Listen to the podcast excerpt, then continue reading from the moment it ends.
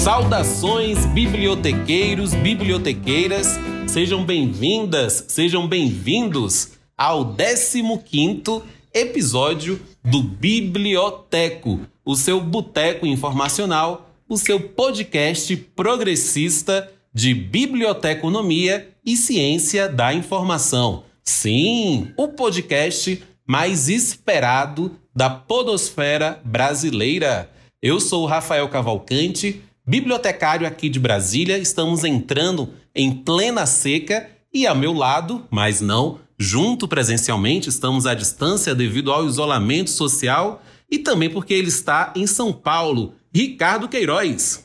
Boa noite a todas e todos. Estamos aqui para mais um biblioteco. Abraço. Ricardo Queiroz, quais recados você guardou para a nossa audiência? Bom, o recado é que a gente está aí, né, nesse biblioteco dia 26 do 6, né, gravando dia 26 do 6, ele vai pro ar daqui uma, daqui uma semana, mas ontem a gente tem um novo ministro da Educação, né? A gente não consegue saber se isso é bom ou se é ruim, né? muito provavelmente seja ruim. A gente fica na expectativa que seja o menos ruim possível, né? Mas sempre no combate, né? Sempre no combate das ideias retrógradas que, é, que esse governo é, é, é, tem como, como profissão de fé é, tentar retroceder em todas as políticas públicas. Então a gente tem um ministro da educação novo e não sei se é tão novo assim e se é bom isso. É isso, esse é o recado que eu coloco nessa semana. É, em se tratando do governo Bolsonaro, boa coisa não é. Se é tão ruim quanto o anterior, vai ser uma briga de foice, porque a pessoa tem que ser realmente muito, mas muito ruim para superar o senhor Ventralb, né, que nos deixou, está hoje no dia 26 do 6, até onde consta em Miami, que lá ele fique. Eu não tenho recados para dar para o nosso público hoje mas deixar aqui a saudação para o Anderson Brito, que esteve conosco no 14 episódio e falou muito bem sobre mitos e verdades acerca da Covid-19 e foi um episódio extremamente elogiado. Muitas pessoas que nem costumavam ouvir o Biblioteco tiveram acesso e chegaram até a mim vários elogios. Então, mais uma vez, obrigado, Anderson, pela sua participação e volte em breve. Agora, hoje, Ricardo, nós temos um convidado especialíssimo. Cardápio do dia. E no nosso cardápio do dia, Ricardo, para comemorarmos a 15ª edição do Biblioteco, um convidado para lá de especial. Vamos ao currículo dele. Vou pegar aqui a minha colinha. Bom, ele possui graduação em biblioteconomia, e documentação pela Fundação Escola de Sociologia e Política de São Paulo, em 74, mestrado em Ciências da Comunicação pela Universidade de São Paulo e doutorado em Ciências da Comunicação, também pela Universidade de São Paulo, em 1999. Atualmente, é professor associado da Universidade Estadual de Londrina, nossa UEL professor titular do programa de pós-graduação em Ciência da Informação da Universidade Estadual Paulista Júlio de Mesquita Filho, a Unesp Marília, e professor colaborador do mestrado profissional da Universidade Federal do Cariri, que eu particularmente já estive presente. Um beijo aí para Maria Cleide, que fez esse convite maravilhoso e pude conhecer aquela região. E o nosso convidado tem experiência na área de ciência da informação, com ênfase em informação e sociedade, atuando principalmente nos seguintes temas: informação e sociedade, mediação da informação, serviço de referência em informação, bibliotecas públicas e biblioteconomia. E também é o, é o atual presidente da ANSIB, a Associação Nacional de Pesquisa e Pós-Graduação em Ciência da Informação. E mantenedor do site InfoHome. Eu estou falando nada mais, nada menos de Oswaldo Francisco de Almeida Júnior. Seja muito bem-vindo, professor, ao 15º Biblioteco e sinta-se completamente em casa. É um prazer estar aqui com vocês, um prazer estar aqui conversando com o, o, o pessoal aqui do Biblioteco, né?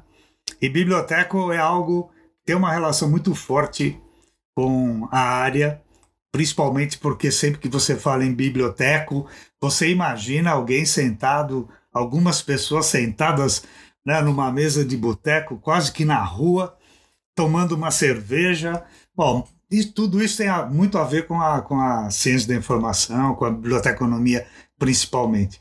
Quando eu era adolescente, um pouco mais de adolescente, final dos anos 60, começo dos anos 70, eu queria ser um intelectual. E eu queria ser intelectual porque eu lia o Pasquim e o Pasquim dizia: intelectual bebe. Então era uma é, era uma uma forma como o pessoal do Pasquim se referia às pessoas que eram chamadas de intelectuais, né? Ah, intelectual lê, intelectual faz isso. O pessoal do Pasquim dizia: intelectual bebe. E eles bebiam muito, é verdade. Né? Então, naquela época, eu queria ser um intelectual, óbvio, né? Eu achei que esse era o meu caminho de vida. Mas estou aqui à disposição e um prazer imenso estar aqui com vocês. Falando nisso, o que é que vocês estão bebendo agora? O público sempre nos cobre e às vezes a gente esquece de perguntar. O que é que você está bebendo, Ricardo Queiroz? Cara, eu estou bebendo em homenagem a, a, a, Aliás, em homenagem não, em repúdio a, ao processo de privatização da água ontem, capitaneado pelo senador é, capitão do mato Tasso Gereissati, lá no Senado, né? Sócio é, da Coca-Cola. Um, uma, grande, uma grande garrafa de água aqui em homenagem. Enquanto pudermos beber água, eu estou aqui bebendo aqui uma minha garrafinha de água. É, eu também é. estou aqui com minha. fazendo cor a você com um copo d'água. E você, professor Oswaldo? Ainda bem que ele não tá tomando caixinha de alguma uhum. coisa hoje. Aqui geralmente já tomando caixinha de que suco, caixinha de não sei o quê.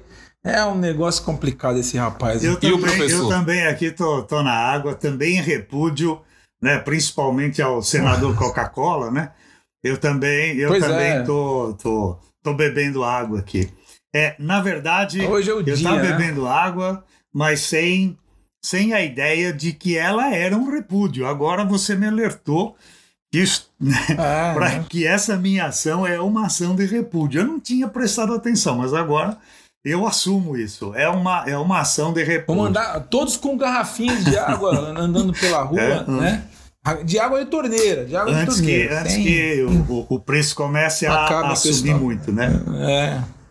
E a é. gente está aqui, eu estou em Marília, eu estou é, sobre o aquífero Guarani. Aqui passa o aquífero Guarani, que é pois um dos é, maiores cara. do mundo, se não, né? O segundo, o terceiro, eu não sei. Cada hora dizem uma coisa, né?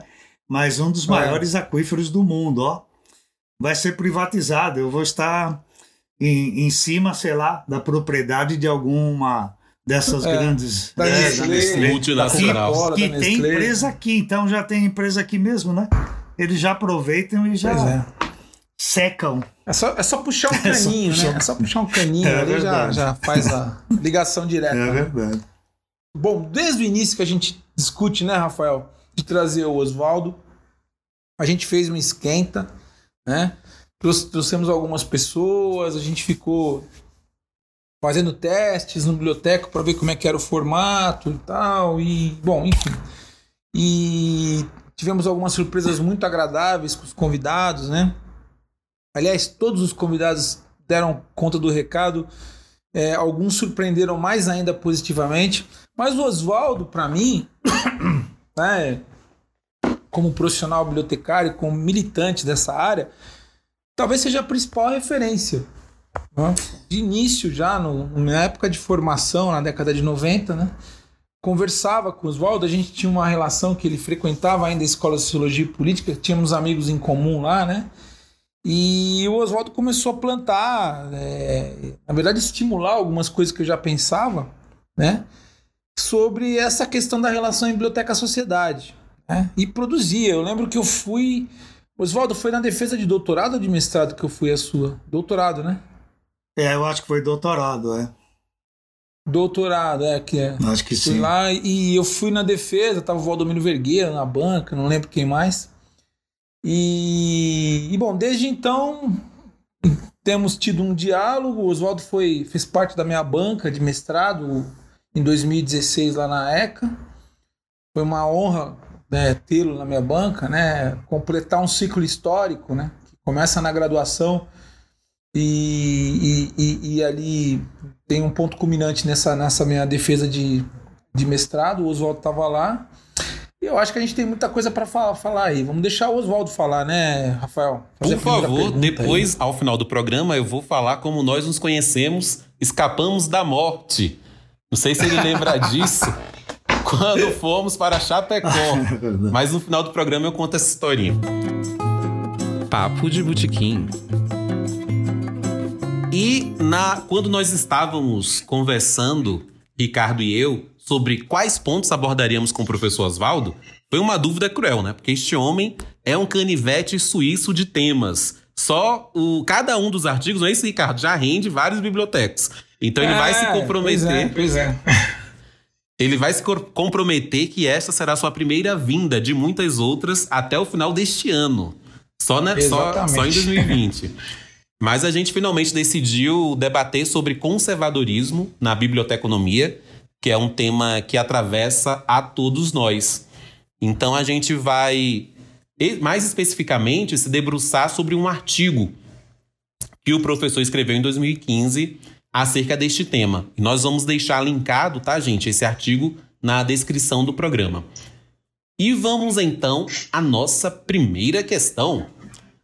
Professor, quais são as raízes do conservadorismo que tem marcado a biblioteconomia ao longo das décadas, a biblioteconomia brasileira? Bom, antes eu, eu queria só, só comentar. É, primeiro, eu gostei dessa, dessa imagem do canivete suíço. Eu acho muito legal. Uma imagem maravilhosa. Essa, essa não. Mas é. eu queria comentar que agora a gente está num momento em que se tem live para todo lugar, de todos os gostos, né? Live tem muitas.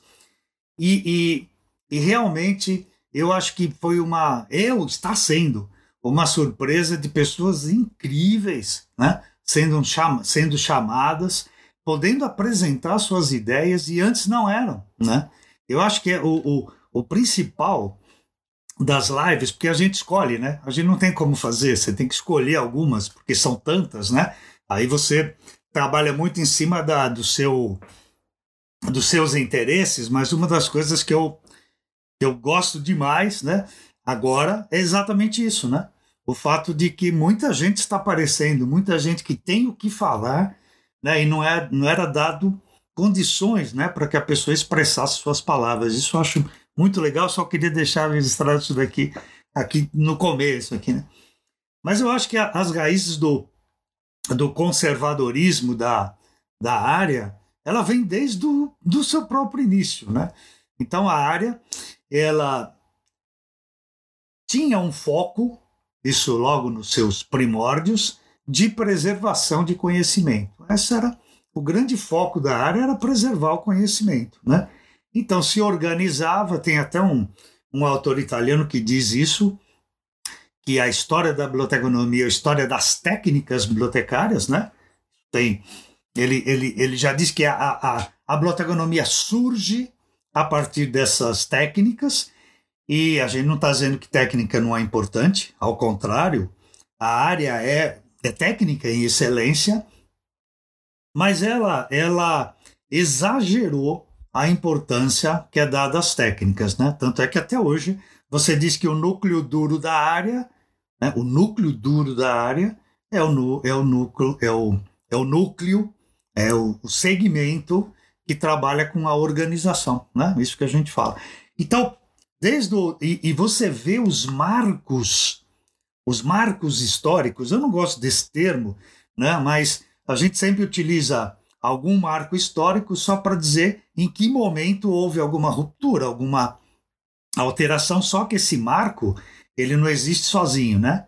Ele é produto de tudo que aconteceu antes, de, antes dele. Ele é o, o, o, momento em que aquela ruptura ela surge, mas ela vem sendo gerada né, e vai ser parida num determinado momento. Mas se você pegar todos os grandes marcos da área, eles são marcos ligados às técnicas. Né? Todos eles, você pegar, não tem grandes, não tem. E quando tem, ele não é salientado, é como na, na a história oficial né, de qualquer país, né, se salienta aquilo que se quer, aquilo que há interesse para manter a verdade de um, né, de um determinado grupo. Mas aí a biblioteconomia, as bibliotecas e os próprios bibliotecários, eles preservavam conhecimento. E que conhecimento era esse? Era o conhecimento que a elite podia, só ela podia produzir, e era o conhecimento que a elite produziu. Então nós, até hoje, ainda mantemos, ainda mantemos é, é, em nosso acervo o conhecimento produzido por uma elite. Você pegar, por exemplo, uh, nós. Essa é uma, uma pergunta que a gente sempre se faz. Nós resgatamos na biblioteca a produção da periferia. Ah, não, porque a periferia eles não seguem a norma culta, né? a norma padrão. Então eles falam nós vai, nós volta. Então o livro está escrito nós vai, nós volta é um livro que a biblioteca não pode, ela não pode guardar, porque isso compromete né, a biblioteca em disseminar formas erradas de se falar. Então eu não mantenho, com várias justificativas, eu dei uma só, mas várias. Então a gente continua mantendo só a produção intelectual, né, mantendo a produção de uma elite em detrimento de, de uma produção monstruosa que tem por aí. Né? É, o, o, o Ricardo estava falando da defesa, eu da defesa dele de mestrado que eu participei, eu sempre indico tua tua dissertação, Ricardo, é, para as pessoas que estão trabalhando com políticas culturais, né, principalmente de leitura, de livro, da própria cultura, como um exemplo daquilo que poderia ter continuado, né, e que não foi continuado, né, que era você trazer à baila para as discussões aquela produção que vem da, que vem da, da, da, da periferia, né? É, os raps, os. Você vê que você fala em, em, rap, por exemplo, as pessoas já. Peraí, rap é uma música secundária, né? É uma música que ah, não é bem música. Né? Há, há, uma história na criação do PNLL, é, PM, né? É, plano municipal. PM é, é, ó, é muito L. L, é L, muita então, letrinha. três L's e um B. São três L's e um B. M, L, L, L, B. Né? É, a gente... É. A parte mais difícil para escrever o mestrado foi essa. Eu acho que vo... é um marco que não você já, você já devia ter deixado padrão assim, né? Só quando você colocava uma letra sim, ele sim. já. Então, mas é é uma gravação. é, é um né? exemplo isso. É um exemplo, acho, aquela construção, aquela, né? Que depois se deteriorou, a Uhum. gente sabe o que aconteceu. Mas é você trazer, Uhum. é você resgatar toda essa, essa produção cultural, né? É você resgatar toda essa externalização cultural eh, que vem das comunidades e que não tem espaço, né? Não tem editora, não tem nada. E quando você consegue isso, você consegue trazer para um, um plano municipal, para uma um, é, fazer parte de, um, de uma política cultural, ela é rompida. Isso não é aceito, porque ah, isso não é música, cara. Sabe, rap é música? Que isso? Né? Não é música. É um absurdo. Ah, as pessoas. A letra do rap é toda errada, né? Tem, um, tem um rap, até tem muita gente que não gosta dele, mas esqueci o nome dele também. Mas é, chama Estudo Errado. Não sei, é do. O rap chama Estudo Errado. É do. Oh, meu Deus. Bom, Gabriel Pensador. Um estudo errado, que é, é um jogo de palavras muito legal, né? Só o título, estudo errado, né? bem muito legal. Um problema que eu tenho com rap é que eu não consigo entender muito bem. Eu acho que eu sou meio surdo, eu não tenho uma definição muito boa, mas é difícil. É muita palavra. Eu prefiro ler, entendeu? Se bem que eu sempre prefiro ler, né? É o meu, é o meu, meu, meu, meu modo de me integrar e me apro- apropriar com as coisas. Mas você vê um estudo errado, as discussões da, da educação que estão presentes lá, embora a, a, ele seja uma pessoa proveniente da elite, né? Então, aí a gente também precisa ter um certo pé atrás. Só que, é, porque a pessoa da elite não pode, não pode falar de cultura, opa, aí já não. Né? Uma vez eu, eu assisti uma palestra do, do. Quer dizer, não era uma palestra dele, era uma mesa, e na mesa estava o. Bom, hoje eu devo estar cansado porque já comecei a esquecer nome aqui, é meio complicado. É o que o, é normal. Acontece aqui escreveu o também. Abajur Bilaz, o Plínio o Marcos. Plínio Marcos. É, e o Plínio Marcos era legal porque ele vendia os livrinhos dele, até para sobreviver na, na, na, na, na, fila né, de entrada dos teatros tal, né? E o Plínio Marcos estava numa mesa debatendo, uma socióloga, não lembro quem era, então começou a falar em nome da periferia, o Plínio Marcos levantou e falou, a senhora não pode falar em nome da periferia porque a senhora não, não, não vive lá, a senhora não mora lá. Bom, num ponto ele tinha razão, que a periferia às vezes era, ela estava sendo muito usada pela academia, né? Só como campo de, de estudo, e não se voltava nada depois, né? Quer dizer, o cara estuda, estuda, estuda e não tem um retorno para aquele grupo. Isso ele tinha razão. Como um fenômeno, como um fenômeno antropológico e sociológico, hum. né? Sempre algo a ser estudado e não a expor o que Exatamente. estudou. É, o é. Ricardo já é. tinha até me falado essa percepção. Lembra, Ricardo? A gente estava conversando. É, sim, é verdade. Sim. Pior. Olha, eu, eu, vou dar um exemplo, hum. Oswaldo, se me permite lógico, só um comentário. Lógico. Eu vou dar um, ex, um exemplo, um exemplo para mim que é o que, que define mais essa questão. Se você for estudar o neoliberalismo no Brasil nas grandes cidades, os impactos que as políticas neoliberais é, impuseram a grandes cidades no Brasil na década de 1990, né, do século passado, a última década do, do século passado, é, uma das primeiras referências que você tem que buscar são os discos dos Racionais Não, MCs. É. Eles vão dizer exatamente como é que eram as dinâmicas que aconteciam nas, nas periferias, onde a miséria graçava, onde o neoliberalismo mais operou.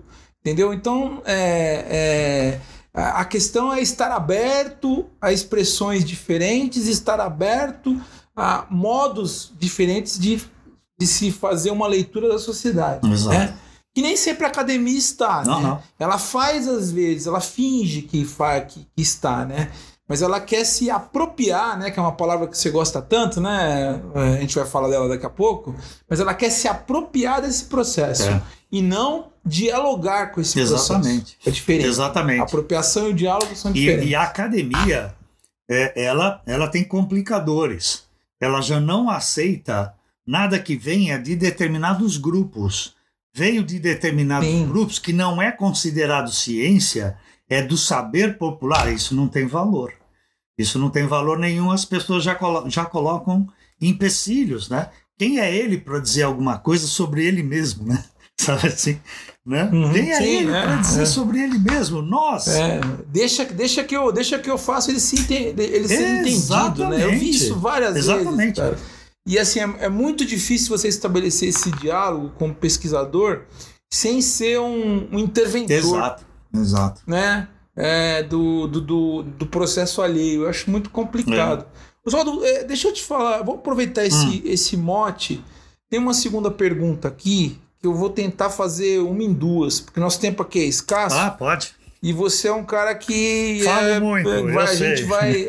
Não, não é nem essa questão. É, é, porque esse texto aqui, ele abre, como o Rafael bem, bem disse, e eu gostaria, se as pessoas que estão assistindo, ouvindo o nosso programa é, puderem ler o texto que a gente se baseou para fazer essa entrevista, vai ser muito legal, porque vai dar para compreender mais profundamente o que a gente vai passar aqui, né? A gente vai passar pela, por essa uma hora. Mas a pergunta seria a seguinte: é, é você, nesse texto que a gente leu, é, você diz claramente que a biblioteconomia está atrelada à classe dominante, né? No, do ponto de vista da organização, do acervo, a própria escolha do que é um acervo né? Numa, tem uma passagem muito, muito, muito feliz do seu texto que você, você atrela a questão do desenvolvimento de coleções a uma visão dominadora, né? uma visão colonizadora, inclusive, né? que é uma palavra muito utilizada né? em relação à classe dominante em relação às classes populares. Né? É... E aí a gente sempre cai naquela história, Oswaldo, que é assim, né? dos nossos colegas profissionais, uma grande maioria, alguns por convicção, outros até por acomodação, de dizer que o bibliotecário, o profissional bibliotecário, ele é neutro. Né? Como é que você vê isso? É, é, tem um pressuposto, você coloca que existe uma dominação, que a classe dominante está sempre à testa da biblioteconomia, da ciência da informação, você coloca também. E o bibliotecário se coloca como, como um sujeito neutro, como um profissional neutro. Como, onde que essa neutralidade entra? É, e que relação que ela tem com essa dominação? Eu, aí tem muita coisa para falar. Mas eu acho, né, é, sobre a neutralidade, eu venho falando é, dessa não neutralidade bibliotecária há muito tempo, né? Eu até brincava com os uhum. mitos. Eu tinha um, eu tinha uma série que eu comecei a fazer, né, a escrever, que eram, eram mitos da, da área de, da biblioteconomia, né? Então, mitos que precisavam ser eliminados, né? E um deles era exatamente essa ideia, né? Mas eu acho que é, o bibliotecário, ele sempre se considerou um, um profissional secundário. Se você pegar, por exemplo, na nossa nosso código de ética, você vai ver que os verbos que são utilizados para dizer quais são os nossos fazeres são sempre verbos de submissão. É ajudar, contribuir, apoiar, incentivar. Não é nada forte, não há um verbo que você é, é, você olha, lê e diz: este é um profissional que tem uma ideia de protagonismo dentro da sociedade. Não é. É subserviente. Quando, quando eu comecei a estudar, sempre se falava a biblioteca é um templo do saber, né? Sabe? Então, o nosso trabalho era um sacerdócio, né? Era uma coisa desse tipo, né? E eu dizia, não, cara, nós somos assalariados. Nós não, não tem nada disso, nós somos assalariados, nós temos uma. Nós fazemos parte de uma classe social, né? E provavelmente nós queremos trazer para nós as ideias que não são exatamente das classes sociais que a gente vive, mas das classes sociais que são dominantes, né? Essa é a ideia. Mas eu lembro de, de ter dado palestras assim, eu sempre gostei muito de, de dar palestras, tal, sempre gostei, mas de vez em quando você parava e falava: o que, que eu estou fazendo aqui, né? Porque você acabava de dizer que o bibliotecário não poderia se, se, se considerar uma pessoa neutra, né? ele não, ele não, é, ele não entregava algo simplesmente. Então, sabe, uma pastelaria me veio um pastel e um, um, caldo de cana e ele vai lá pega o pastel do que de carne? Tó. Não é assim né? Você tem uma relação de interferência né? Até o pasteleiro tem viu? Uma de interferência muito forte. Mas eu acabava de dizer isso aí na hora das, das perguntas uma pessoa levantava a mão e falava assim mas é, é o, o bibliotecário quando ele vai atender alguém ele não tem esquecer as ideias dele, as concepções, as ideologias, e entregar o material que possa ser útil àquilo que a pessoa está pesquisando. Não, primeiro que você nunca esquece né, o que você é, você não deixa de lado. Quando você está no momento de entrevista de referência, é você todo, sabe? Não é só o profissional bibliotecário, né? Se o cara é racista, ele continua sendo racista. Né? Se ele é homofóbico, ele continua sendo homofóbico. Ele não esquece a homofobia dele, nem o racismo, do lado de fora quando ele entra. Né? De jeito nenhum. E quando ele vai entregar alguma coisa, essa alguma coisa já é produto de toda uma seleção, de toda uma censura. Ó, veja, eu, eu, a gente tem isso muito na academia, tem algumas pessoas, alguns autores, que eles são a base para quase todo mundo. Todo mundo praticamente segue aqueles mesmos autores. Eu não tenho nada contra. Né? Mas você não permite que outros autores apareçam. Né? Então, por acaso, um Paulo Freire consegue romper esse tipo de ideia, né? Ele, ele, ele rompe esse tipo de ideia. Até porque os próprios brasileiros, eles é, quem pesquisa não aceita muito. Né? Os próprios brasileiros. Você pega, por exemplo, Milton Santos, que é um cara que eu gosto de usar muito em sala de aula quando ele discute globalização, porque ele, é, o, o, Milton Santos acho que é o nosso grande intelectual negro, né? Eu acho que é o grande intelectual negro da, da brasileiro e que é muito usado, mas ele tem ele tem nichos que utilizam ele. Só que ele fala, por exemplo, ele tem um livro que eu gosto demais, que é de globalização, em que ele contesta esse oba-oba em cima da globalização, né? Ele contesta, ele faz uma contestação muito forte em cima disso. Só que ele não tem o espaço que tem outros, é, é outras pessoas fora do, né, do o próprio o próprio Castells, que todo mundo usa Castells, Castells. Até ganhei esse livro, eu comecei a ler e ele tem umas posições nesse livro que eu queria discutir melhor. Entendeu? Acho que não é só pegar, ah, porque todo mundo usa o Castells, o Castells é o nome. Pode ser o nome, mas pode não ser. Então a gente tem que, que contestar.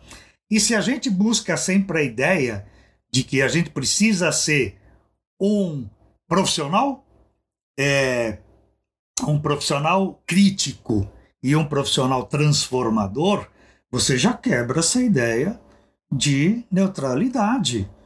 Né? Não há neutralidade. O que eu não, o que a gente tem que evitar é você ser manipulador, é outra coisa, né? Quer dizer, ser manipulador é o que seria talvez o que o Paulo Freire chama de uma consciência astuta, né? Que manipula de fato, né? Quer manipular, porque isso é do interesse dele manipular.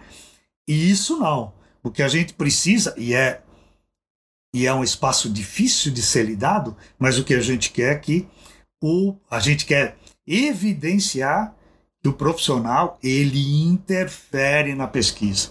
As pesquisas também não são neutras, nem ele.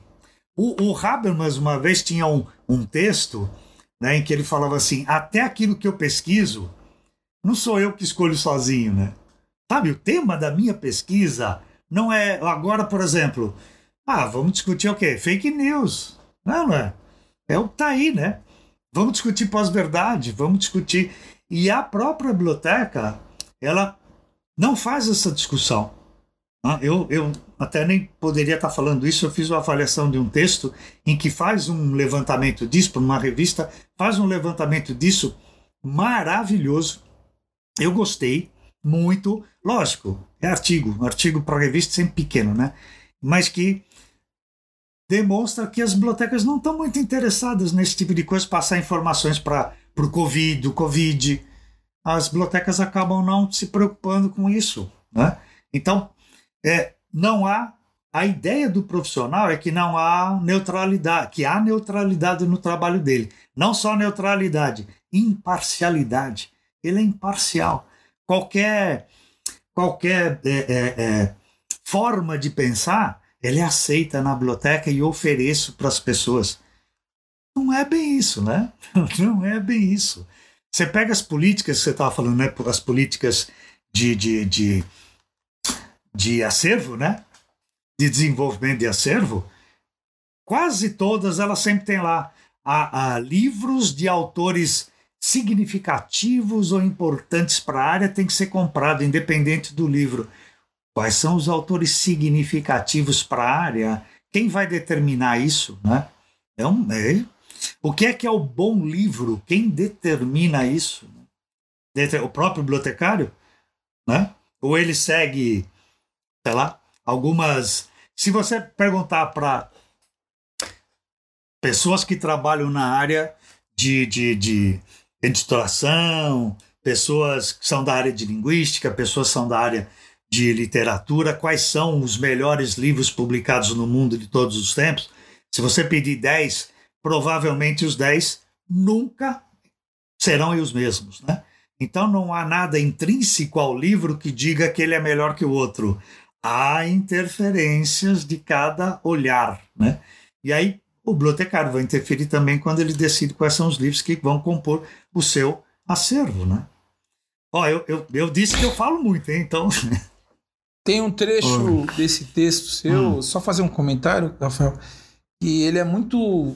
Ele é, ele, é ilustrativo, indiretamente ele dialoga com isso que você está falando, que é o seguinte: que a recuperação da informação ela precede a organização. É, é verdade.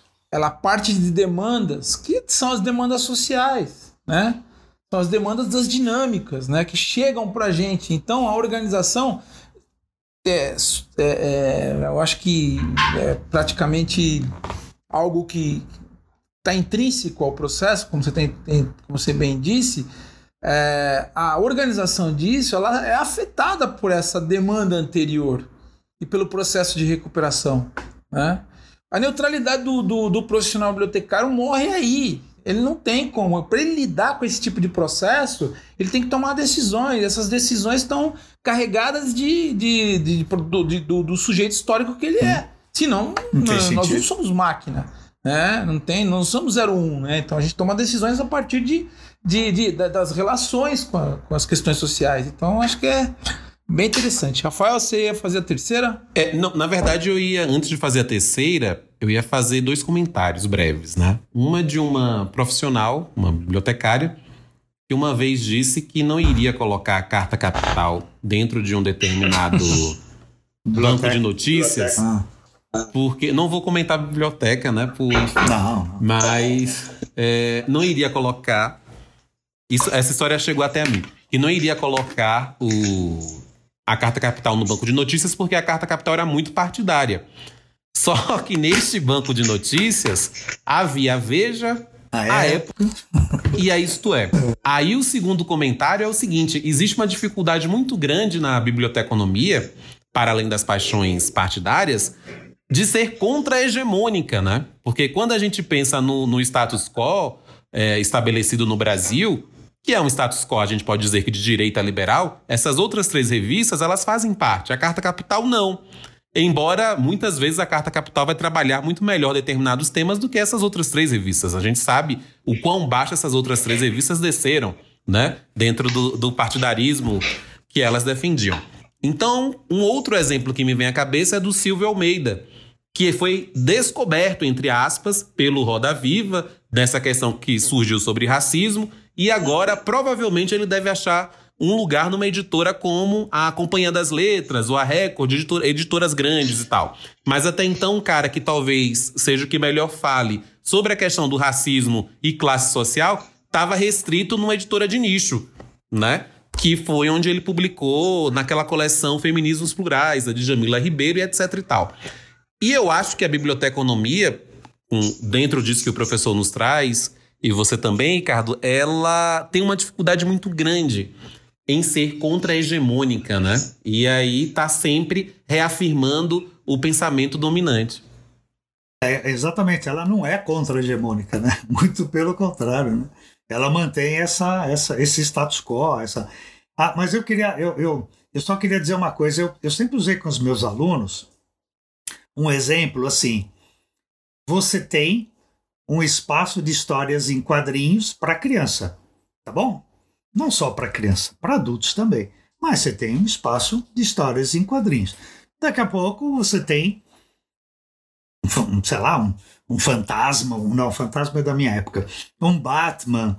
O fantasma era um dos meus heróis quando menino, né? Era o fantasma.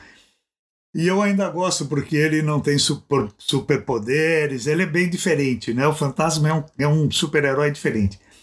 Mas com o que ele tem, aí vai passando de um para outro, falam que ele era o espírito que anda, tal, mas ele vai. É, é, é interessante. Mas é da minha época de criança. Agora você tem Batman, e daqui a pouco você. Opa, Batman também é muito. É muito certinho.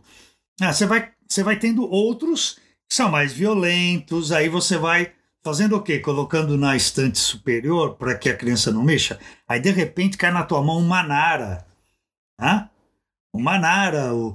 Você tem uma história erótica ou pornográfica, não sei, aí não, não vamos nem discutir. Mas você faz o quê?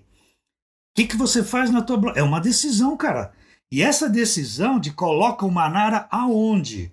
Você deixa na estante à vista né, de todo adolescente que vai amar o Manara, cara. todo adolescente vai amar o Manara. Você vai colocar ele, ou você vai criar um espaço na sua biblioteca de 18 anos, né? O que, que você vai fazer? Essa decisão implica nas suas posições, na sua, na, sabe, nas suas concepções, no espaço onde você, onde você vive, né? as implicações que vai ter na sua biblioteca com os pais das crianças, você vai ter um monte de implicação, né? E cada lugar é um lugar, cada lugar é um lugar, cada biblioteca é uma biblioteca, você tem que tomar uma decisão. Agora, essa decisão não é uma decisão técnica, não está escrito lá, quando chegar uma Nara, você faz assim, quando chegar um, um livro pornográfico, você guarda na, no cofre, sei lá. Não tem isso. É você que vai tomar essa decisão. E essa decisão não é neutra. Cara, essa decisão depende de toda, de toda a sua leitura de mundo, de como você entende o mundo, responde o mundo. É isso aí. Então, eu só, só quis completar, só para não perder o. Porque eu, eu, eu, gostava muito desse exemplo, né? É porque ele te coloca em xeque, né? E essa decisão em biblioteca, principalmente pública, é todo dia, né, Ricardo?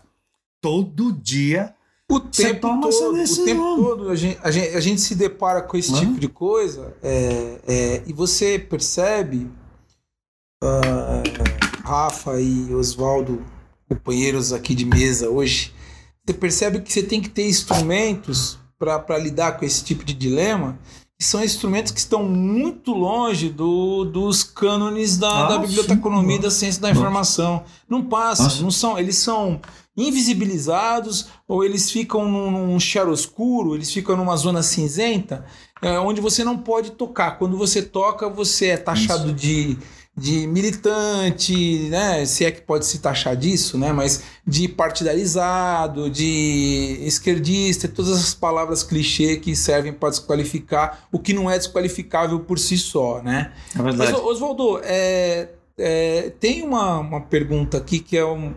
É, é, que é o seguinte, sempre, é, e você usa isso no texto, esse, o seu texto é, é ele é recortado é, por essa questão. Que sempre que é, você tem uma, uma contranarrativa progressista dentro da biblioteconomia, né? É, que vai questionar Isso. algum tipo de prática ou de cânone conservador da, da, da biblioteconomia, você, isso gera uma reação. É, eu acho assim, quando, quando surge é, algo que coloca em xeque né, um pensar mais tradicional, né, mais conservador, é, e ele aparece e começa a tomar corpo. É, esse, esse grupo, que é o grupo que, na verdade, decide, determina os destinos da área, ele, ele é, se utiliza disso né, para se manter. Tá? Então ele copta isso para se manter. Essa é, é, é, uma grande ideia que a, o capitalismo faz o tempo inteiro. Né? O capitalismo faz isso o tempo inteiro. De repente, para se manter e não se fazer notado, ele vem e cria. Ah, vivemos numa sociedade da informação, do conhecimento. A gente vive numa sociedade capitalista que tem um momento é, de, de informação e conhecimento se, se, se projetando. E esse, essa essa, essa informação e conhecimento vira mercadoria. Tanto é que a gente fica discutindo agora, né, desde o começo da ciência da informação, você tem gente dizendo que a informação é coisa, né? pode ser vista como coisa, que é, sabe, é coisificar, é, é, é, é virar mercadoria, cara. É essa a ideia. E na nossa área não é diferente. Né? A gente teve várias situações né, em que isso aparece. Muitas delas a gente nem consegue saber porque não consegue crescer, né? Ela, ela, ela não consegue despontar. Então, por exemplo, uma que é clássica, né? Eu acho que quando a gente é, trabalhou de, na, na, na, época, na década de, da ditadura, né? São décadas, né? 60, 70 e 80. Ah, os materiais todos que a gente tinha nas bibliotecas, eles eram censurados não propriamente pela ditadura, porque a ditadura era burra, a gente sabe, né? A ditadura nem sabia o que censurar direito. Claro, tinha alguns que eram mais lúcidos, né? Então você pega um Goberi, que era um cara inteligentíssimo e que conseguia né, determinar caminhos para a ditadura. Lógico, né? Toda a ideia de segurança é, nacional era dele, né? Do Goberi. Mas a ditadura era burra. Então, se tem capa vermelha, você vai lá e recolhe, né? Se, se quem quer esse cara, quem quer, Engels, ah, prende esse cara, né? Não, não é um pouco por aí, né? Eu acho que é meio. Essa é meio a ideia. No caso da. E, e aí nós tivemos muitas bibliotecas que escondiam livros. Né? Então era uma autocensura, a gente teve isso. Muita autocensura. Escondiam livros. E livros que até nem precisaria, porque. E, e, e, eu posso dizer porque eu trabalhei numa biblioteca que fez isso, né? A gente escondia alguns livros com medo de que a gente fosse, sei lá, que tivesse uma, uma batida lá e que levassem os livros. Mas eu, por exemplo, pesquisei especificamente sobre bibliotecas populares, né? E biblioteca popular era algo que vinha num crescendo, e olha, eu vou dizer aqui paralelo da própria biblioteconomia, né? Eu consegui não chegar no texto, infelizmente, mas chegar numa citação do Gramsci falando de biblioteca popular. O Gramsci falando de biblioteca, e ele não tinha nada a ver com biblioteca, bibliotecário ele não era, né? Ou se era, eu não fiquei sabendo. mas o próprio Gramsci, então era as discussões eram paralelas. Aqui no Brasil, todo o movimento alternativo, vamos dizer assim, né, de informação, ele se deu nos centros de, de, de documentação e informação popular, centros de comunicação popular, com o apoio da igreja. Então, a área de biblioteconomia ela sempre teve muito ausente de todas essas propostas, sabe, de contra-hegemônicas. Você não ouve isso. Né? Vamos nos organizar para ter algo contra. Isso não existe. Né? Quando eu, quando eu, eu estudava, se você falasse alguma coisa sobre, ah, tem é, muitos gays na biblioteconomia, vamos estudar isso? Não, isso era proibido, ninguém falava. Né? É, e há um tempo atrás eu tive um aluno que fez um TCC sobre como a informação poderia é, amenizar né, o preconceito com, contra os gays. Ele descobriu que na década de 70, a, a, a, a ALA, American Library Association, já tinha grupos estudando isso. Olha só, cara. Então aí você fala, e por que que não chegou aqui? Por que que isso não foi divulgado? Porque só as técnicas que explodem por aí, né? Essas discussões não explodem, elas ficam centradas, né? Porque o, o próprio espaço não permite isso. Então, quando eu estudei bibliotecas deixa eu até ver o tempo aqui. Quando eu estudei bibliotecas populares, eu descobri teve um movimento muito forte, mas no entorno da biblioteconomia e não na biblioteconomia em si. Né? Quando ele começou a tomar conta da biblioteconomia, a chegar, tomar conta nunca tom, tomou conta, a chegar à biblioteconomia, nós tivemos em 82 uma, um CBBD que foi só sobre informação popular, maravilhoso, né? Aí já não era mais biblioteca, não era mais informação, é, bibliotecas populares, nem informação para a cidadania, nem informação social, não é mais. Morreu. Virou é, bibliotecas comunitárias. Aí você vai, por que comunitária? Todas são comunitárias, cara, né? E virou informação utilitária. Pô, toda informação é útil. Se ela não é Útil ela não é informação, porque ela não mudou você. Então, é, é uma forma de a área cooptar, sabe? Essas propostas novas, muda, muda o, o, o, o título, a denominação, e aí, mudando a de, denominação, ela quebra a força que tinha a denominação antiga. É uma forma de cooptar. Eu acho que isso, para mim, ficou muito claro. Todas as vezes que você tenta fazer alguma coisa dentro da área, você, você tem um, uma, uma, um grupo que se opõe, né? porque ele não quer que aquilo. Agora, não é uma coisa assim, ah, é, é a gente fica falando teoria da conspiração, né? É tudo organizado, ó, vamos fazer isso tal. Não é assim. Se você pegar quem é que manda na área hoje aqui, na nossa área, quem manda na área são as pessoas que a elas foram, foi delegado a, o espaço para falar o que, que a área o que, que a área é e para onde ela vai. Então são, por exemplo, aqueles, não são todos, óbvio, né? Mas são aquelas pessoas que têm bolsa de pesquisa que a gente chama de PQ.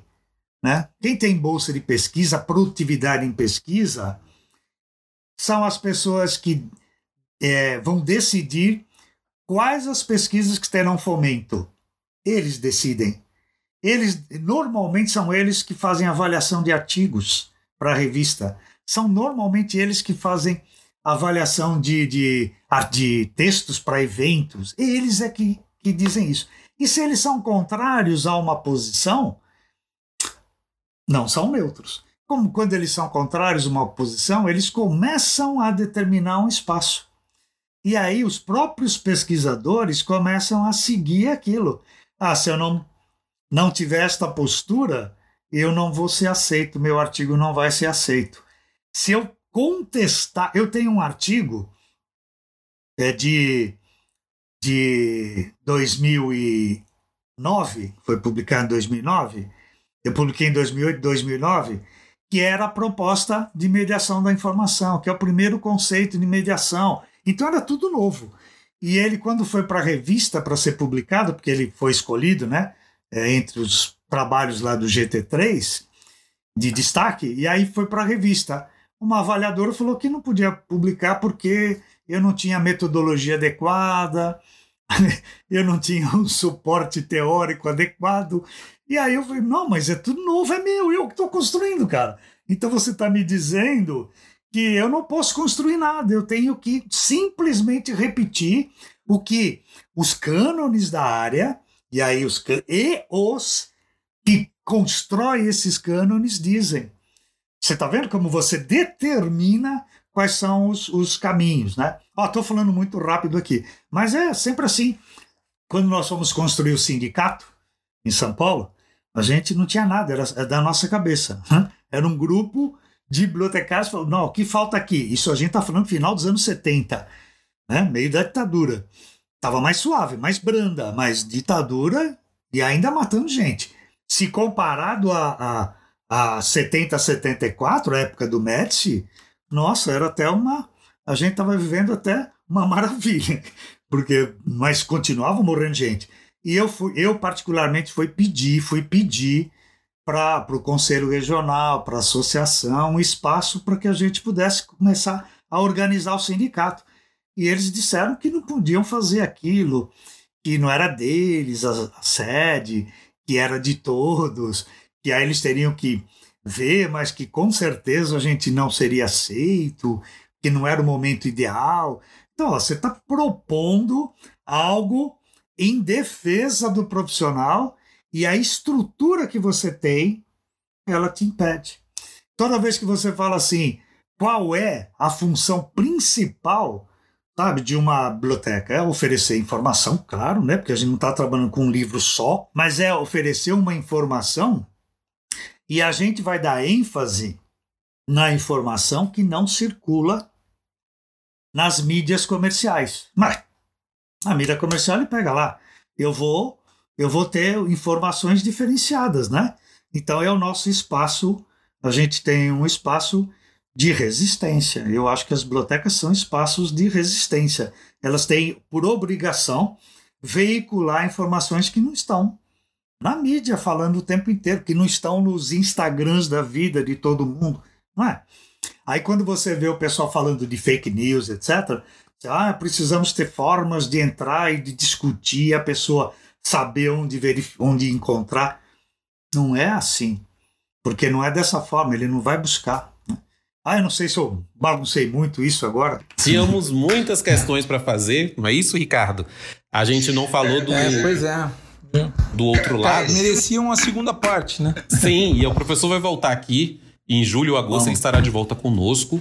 Porque a gente não falou, por uhum. exemplo, da, das tentativas de se fazer uma biblioteconomia mais progressista. Oh. Que é o que parece que está reflorescendo aí nesses últimos anos devido a esses governos neoliberais é, é, que têm sacudido pessimamente a, a sociedade brasileira. Eu só, mas eu, eu só queria só, só dar uma pontinha nisso, né? É porque a gente fala muito em que a gente precisa de uma biblioteconomia e eu concordo plenamente com isso e, e, e me disponho a discutir já. Até o, o, o, Carlos Alberto Casal é um cara que trouxe também uma discussão é um desse que a gente tipo, vai chamar né? também aqui. e, vai, eu, vai. e eu propus né, também, ó, me coloco à disposição, mas se a gente não pensar em construir ideias que sejam próprias nossas, ah, isso nunca vai acontecer, porque a gente só se apropria do pensar de outros espaços da Europa, não sei da onde. Ah, falou Rússia? Não, a gente nem sabe o que é a biblioteconomia russa, a gente nem conhece historicamente E, da, e do Oriente, a gente, que isso? A gente não sabe. Gente... Aqui de pertinho, professor, na, na, América Latina, a gente não conhece quase nada. Pelo na menos. América Latina. Eu não tive é, referências eu... na minha graduação. É. Na América Latina você conhece, aí tem uma questão que. Só um breve hum. comentário quando tem uma leitura hegemônica. Ah, sim, exatamente. Assim, uma leitura que você sente cheirinho de Banco Mundial ali, sabe? Isso, é. É, é, é, Então tem uma leitura hegemônica ali no meio para determinar o caminho de uma leitura e de uma política para Exato. Né? Então não é, é. É uma censura às, rever, às avessas, é. né? Que você chega e você, não, isso é legítimo. Né? Mas aquela, aquele outro de tipo coisa de coisa. Não. É a questão que você discutiu que acho que para mim é um ponto é, de inflexão que você percebe já há muitos anos. Eu lembro na década de 90 você falava isso, da dicotomia entre popular e comunitário, é. né? Desse, desse, desse conceito aí, né? De biblioteca popular e biblioteca comunitária, que a biblioteca popular, ela. Ah, mas isso não existe. É. Como não existe? oh. mas, é, é, eu acho que a gente conseguiu é conseguiu hoje né, ter uma, hum. um bom panorama, o professor nos trouxe, sobre como é que surge esse conservadorismo e como é que ele se perpetua. E aí em várias esferas. Então eu acho que para quem gosta dessa temática, para quem se interessa, a gente conseguiu trazer isso daí de uma forma bem interessante. Agora, claro, tem vários desdobramentos que a gente precisa explorar muito mais. É Mas é gostaria de, de agradecer a presença brilhante aqui do professor Oswaldo neste humilde podcast que foi agraciado com a presença dele em sua 15ª edição. É sempre uma, uma honra né, ouvi-lo eu já tive a oportunidade de, de ouvir lá em Chapecó, em São Paulo, no evento da Liga. Ricardo também estava palestrando. E é sempre muito bom, professor. É, ele ouvir, a gente ficava aqui duas, três, quatro, cinco horas. Mas o nosso Opa. tempo é de uma hora. Eu agradecer a sua, sua participação e, e a gente vai fazer um segundo com certeza. Ó, eu que agradeço, ah, mas eu proponho que o próximo a gente tenha cerveja aqui, né? A gente tá? tá. Até tá. porque a cerveja, a cerveja nos deixa mais solto, né? A gente fala muita é. coisa é. que talvez em outros momentos a gente fica é, segurando, né? é um pouco por aí. Mas eu queria agradecer a vocês o convite. É, eu estava até ansioso para participar, porque eu acho que é. Eu já estava ansioso. Vai voltar, professor. Vai voltar. E agradeço muito. Ó. Espero que não seja cansativo para todo mundo. Espero também que sejam temas aí de interesse que possam abrir né, mais espaços aí de pessoas interessadas nessa temática. Né? E no próximo programa Obrigado. eu falo como foi que a gente se conheceu, só para deixar ah, o suspense tá no bom, ar. Tá bom, tá bom. É, é isso aí. Tá é isso. Ó, agradecer a todo mundo. É, eu acho que esse é um dos programas históricos aí. A gente vai pensar em outras, outros formatos, né, futuramente, para caber mais gente, mais tempo, para a gente fazer debates mais aprofundados. É isso. Todo mundo que ouviu, agradeço. Boa semana aí para todas e todos. Beijo, pessoal. Até o próximo programa.